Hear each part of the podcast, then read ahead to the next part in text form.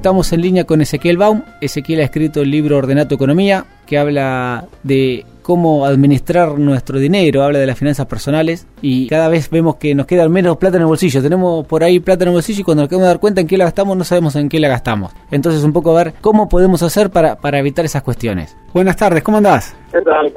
Bien.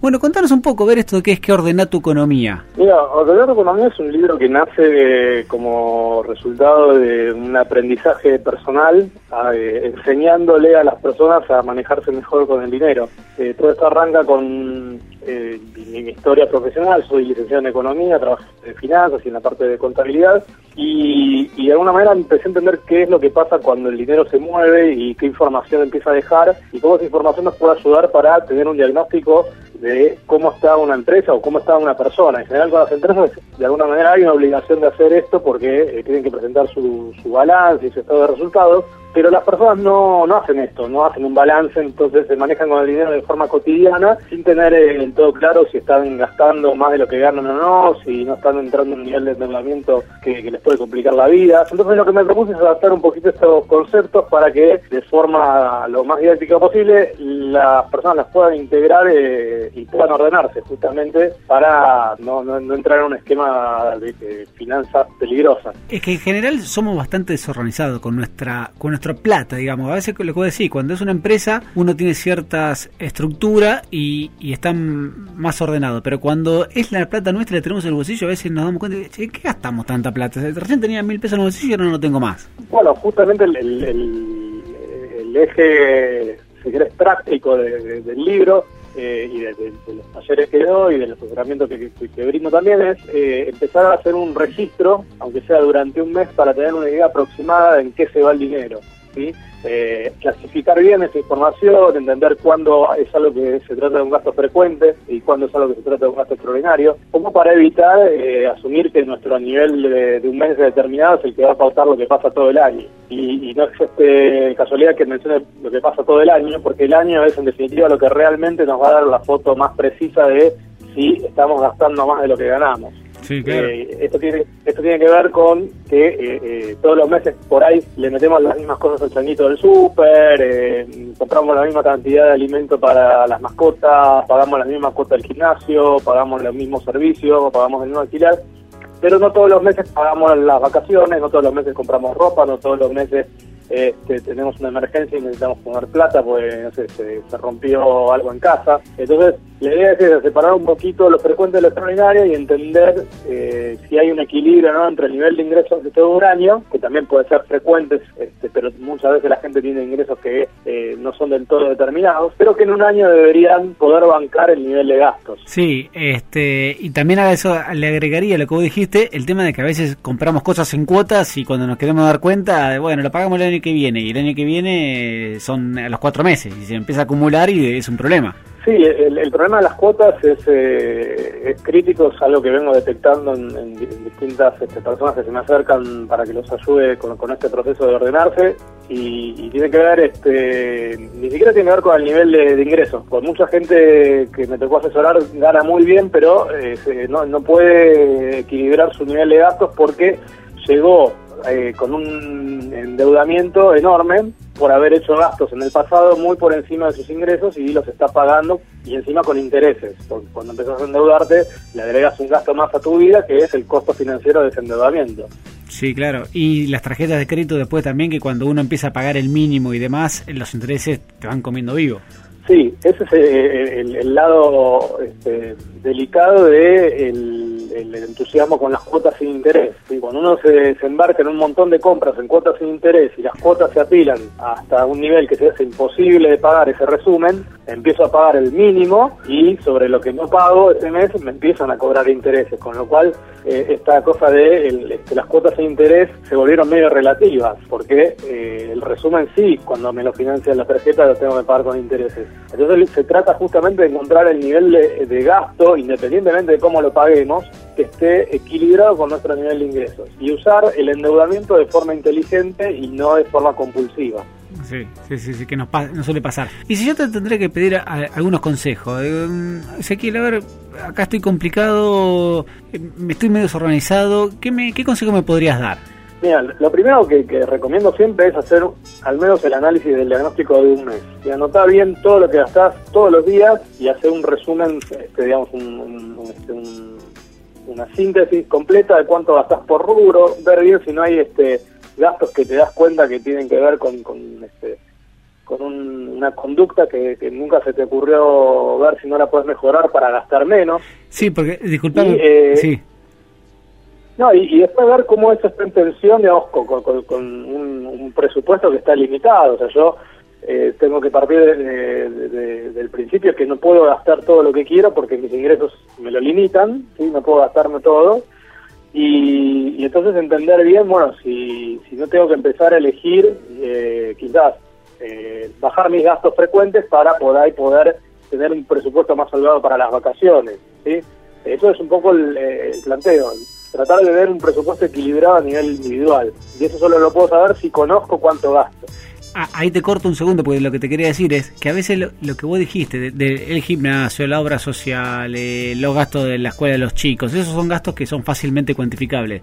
Pero el tema a veces lo que lo que sufre la variación es eh, me voy al cine una vez por semana, me cenar afuera, eh, todos esos gastos que a veces uno no los tiene en cuenta y después cuando empieza a sumar es mucho dinero. Sí, ni hablar. Eh, recién justo estaba en otra entrevista y les, confesaba mi, mi, gasto hormiga. Yo me gasto más o menos unos 100 pesos en chocolates. claro. me llevo 100 pesos en semana en chocolates no parece nada, ¿sí? Eh, pero bueno, yo sé que son 5 mil pesos al año y que de alguna manera eso podría tranquilamente ser parte del dinero. Te vas a Brasil. Sumar a las vacaciones. Claro.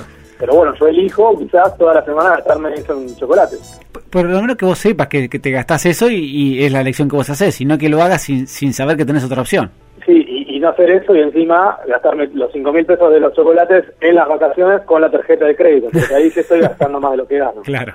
Bueno, entonces me decías, lo primero que tengo que hacer es saber qué es lo que lo que gasto por mes. Y después, ¿qué otro consejo me puedes dar? Y después yo ya más o menos puedo conocer en definitiva cuánto puedo gastar por año, porque le empiezo a agregar un poco los planes que tengo, ¿sí? Si estoy pensando en vacaciones, estoy pensando en comprar ropa, este, estoy pensando en cambiar el teléfono celular, eh, tengo que también tener en cuenta algún que otro imprevisto que pueda suceder, eh, como para tener eh, de alguna manera identificado algún potencial, ¿sí? Este, tengo que hacerle un servicio al auto, esas cosas que me ayudarían a saber más o cuánto puedo gastar por año y compararlo cuánto voy a ganar por año. Entonces de esa manera puedo tener una idea aproximada de estas, cosas que quiero hacer están o no eh, en equilibrio. ¿sí?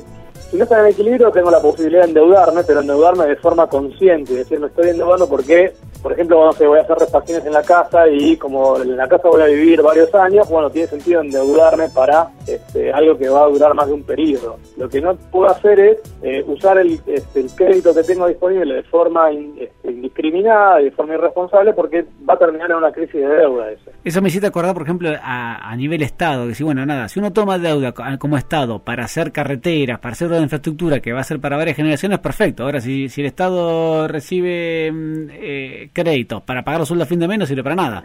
No, no solo no sirve para nada, sino que tarde o temprano te lleva a una crisis de deuda. Claro. Este, y eso de, no, las personas quizás no quiebran, las empresas sí, pero una persona eh, que queda en la lona después tiene que ver cómo se reinventa. va a tener un problema en el verazo, va a deberle plata a algún familiar que este, con quien va a terminar teniendo un problema. Digo, es muy importante entender que hay un costo no financiero de ser este, financieramente irresponsable. Sí. Eh, ¿y, si yo, y si yo tengo algo de plata ahorrado, pero muy poquitito, que digo, bueno, a ver, todos los meses me queda algo. Eh, ¿Hay alguna forma de, cubrirme para...? Yo digo, bueno, quiero irme de vacaciones en enero, estamos en marzo. ¿sí? Todavía no puedo sacar el pasaje. Para, quiero ahorrar. ¿Me conviene, no me conviene? ¿Qué hago con esa plata mientras voy ahorrando? ¿Me conviene comprar el pasaje si puedo en marzo? Mira, va, a depender un poquito de cómo estoy ordenado yo a nivel financiero. ¿sí? Si por lo pronto eh, yo tengo capacidad de ahorro porque este, gasto menos de lo que gano, ese ahorro después lo voy a ir materializando quizás en un depósito en el banco, en un plazo fijo o compraré dólares. Eh, depende de qué es lo que yo identifique como la, mejor opción para cuidar el valor de lo que tengo o para que gane este, incluso por encima de la inflación. ¿sí? Mm. Eh, hoy estamos por primera vez con datos de inflación bien medidos y conocemos las tasas de interés de mercado y sabemos que son positivas en términos reales, o sea, nos van a pagar más que la inflación esperada. El tema es si yo me quedo tranquilo depositando el dinero en el banco y si, eh, estamos hablando de vacaciones quizás no lo voy a necesitar hasta que no me vaya, pero si es un dinero que tengo que tener a mano por cualquier cosa, quizás el plazo fijo no sea la mejor opción, entonces tengo que buscar alternativas, por ejemplo los fondos comunes de inversión este, de, 24 horas que te permiten hacer tasa de interés y este, tener eh, el dinero disponible eh, al día siguiente si lo necesitas, puede ser una mejor opción.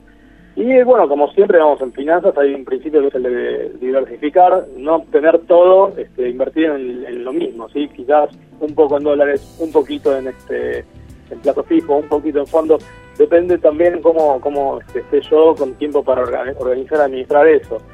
Pero lo fundamental es, eh, es tener un diagnóstico, por lo menos informarse y decir, bueno, yo creo que va a pasar esto, voy a necesitar el dinero para esto, esto y esto, con lo cual vacaciones, por ejemplo, tiene sentido dolarizarse, porque si yo me voy a ir afuera, bueno, voy a gastar en dólares. Si son vacaciones acá, este, en, el, país, bueno, quizás no tiene sentido comprar dólares, porque por ahí el dólar se queda quieto, no cambia de valor, la inflación se mantiene más o menos estable y podría haber hecho un plazo fijo que me daba este, mayor interés. Eh, y te saco un poco de, la parte, eh, digamos, de la economía personal y te mando la macroeconomía. ¿Cómo ves el país para el 2017, si es que tenés eh, alguna idea de qué es lo que nos puede deparar el año que viene? Mira, lo que pasó anoche este, con, esta media sanción de ganancias, bueno, puede, puede cambiar bastante lo que uno puede esperar para el año que viene. Vamos a ver qué pasa en el Senado y qué es lo que va a pasar con este una vez que si sale en el Senado con la capacidad de vetar esto que, tiene el Poder Ejecutivo. Lo cierto es que estamos en un contexto donde todavía el Estado está gastando bastante más de lo que recauda, eh, sigue necesitando deuda, las tasas de interés en el mundo parece que empiezan a subir, o sea, esta estrategia de financiar este, el OH hasta que se organicen las cuentas públicas eh, va a ser más cara, y eh, el país está teniendo señales de, que algunos sectores están repuntando, pero no sabemos si eh, este cambio le va a generar al Estado mayor presión de gasto público y de menor recaudación, y, si este aumento del costo financiero nos va a hacer todavía más dificultosa esta estrategia de eh, hacer la reingeniería y la reducción del gasto público que, se heredó, mucho más difícil porque eh, esto que, digamos, que, se le pedía al gobierno de eh, equilibrar las cuentas públicas ya sin pagar el costo social es imposible. Pero al mismo tiempo, no hacer este, los cambios para que al final te digan que es el gobierno del ajuste tampoco fue una gran estrategia. Eh, entonces, en ese balance delicado entre ordenar eh, el, desequilibrio fiscal y al mismo tiempo mantener la paz social para poder ganar elecciones, para que este, el proyecto político pueda hacer las reformas económicas, eh, está, está, delicado. Por lo pronto venimos un año donde volvemos a tener estadísticas públicas, volvemos a medir la pobreza, volvemos a medir la inflación, se arregló el problema más delicado con el tema de, la deuda externa, que eran los, los buitres, con lo cual este, se puede volver a conseguir financiamiento. Hay interés en el país, eh, en un contexto donde el mundo está rindiendo muy poco, digamos, muy pocas inversiones que rindan, este, Argentina este, vuelve a hacer una promesa. Digo, hay optimismo por un punto, pero hay también bastante precaución por este otro que, que te decía recién. Sí, claro, claro. Bueno, Ezequiel, te queremos agradecer muchísimo por estos minutos. Eh, esperemos que el 2017 sea un, buen año para todos nosotros. Y, y, nada, te mandamos un abrazo grande y gracias nuevamente. ¿eh? Bueno, muchas gracias por invitarme y cuando gusten podemos ir hablando sobre todos estos temas. Bueno, gracias.